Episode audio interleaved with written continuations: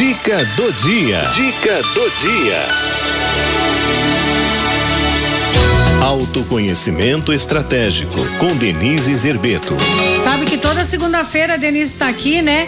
Para falar aí sobre empreendedorismo, falar sobre a, a, nossa relação, né, no mundo do trabalho e também como a gente deve se comportar, né, no mundo do trabalho hoje. Mais uma vez, ela está aqui para ajudar a gente nessa reflexão. Denise, bem-vinda.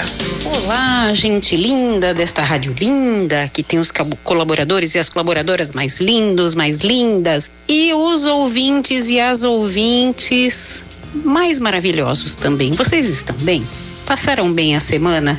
Eu estou muito, com muito calor. Aqui no interior, vou dizer para vocês que realmente está bem quentinho. Aqui também. Hoje nós vamos falar sobre um tema bem específico, mas muito importante também. Quando nós trabalhamos numa empresa, é, algumas funções nos dão acesso a informações confidenciais. Às vezes, da própria empresa que trabalhamos e às vezes, inclusive, dos clientes desta empresa. Né? Por exemplo, eu trabalho muito com tecnologia e quando nós implementamos sistemas de gestão, é, você acaba precisando ter acesso às informações do cliente.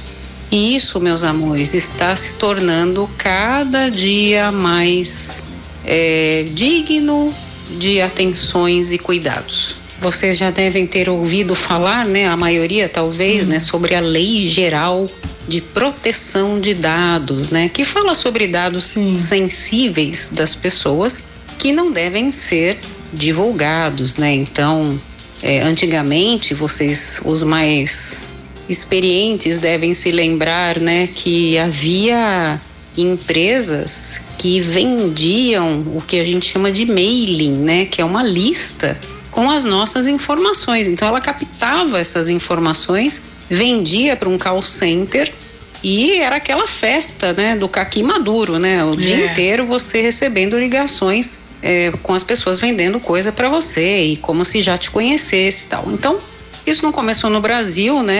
É, é, muito forte na Europa, principalmente.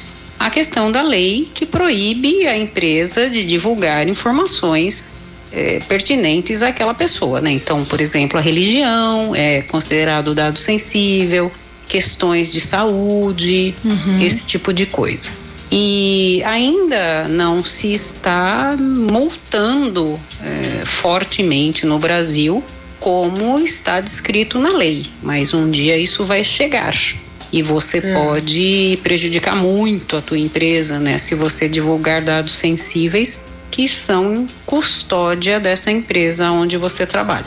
É curioso que a maioria dos hackers, né, aqueles pessoas de tecnologia que são especialistas em invadir sistemas. Ah, e olha, houve uma invasão no Congresso americano, né? O hacker invadiu, né? É engraçado porque a maioria das, das invasões que tem sucesso nesses órgãos aí que são super controlados, eles são é, pelo meio do que a gente chama de engenharia social.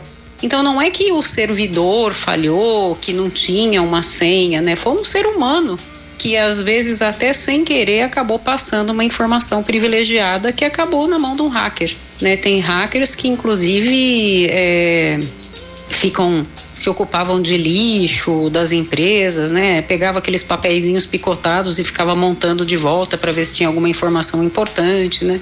Enfim, tem vários filmes que vocês podem ver sobre esse assunto, mas a nossa conversa hoje é sobre o seu comportamento, né? O comportamento individual de cada pessoa. Sim. Tem uma coisa que é interessante, né? Que muitas pessoas têm essa, essa, essa coisa dentro delas de que quem tem informação tem poder. Então, às vezes, a pessoa quer mostrar que ela, que ela sabe da vida do outro ou da vida da empresa para se promover, para melhorar a sua autoestima, sei lá, né? E quando ela faz isso, ela pode colocar muita coisa em risco. Muita coisa, porque nem tudo que chega aos nossos ouvidos é verdade.